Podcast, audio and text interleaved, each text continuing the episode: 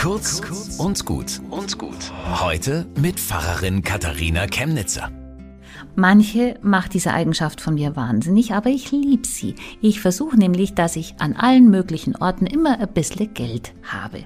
Dann kann ich mich nämlich darauf verlassen, in der Not findet sich schon ein Euro, ein 5-Euro-Schein oder der Umschlag mit Omas Geburtstagsgeschenk. Und dann trägt dieses Geld plötzlich nochmal so einen liebevollen Zauber, so wie ein Gruß von mir an mich. Man könnte jetzt natürlich auch sagen, ich bin einfach schusselig und lass Zeug liegen und vergesse es. Aber der Tag heute, der toppt mich noch.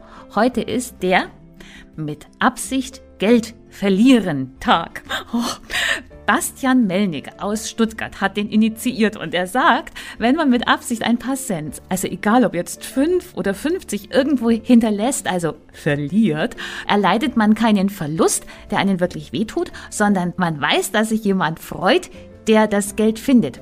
Es steht also ein Ungleichgewicht zugunsten der Freude und mit einer winzigen Geste hat man etwas Gutes in der Welt geschafft. Und Gutes, sagt er, fetzt der bekannte Dings. Und ich lieb's. Bis zum nächsten Mal.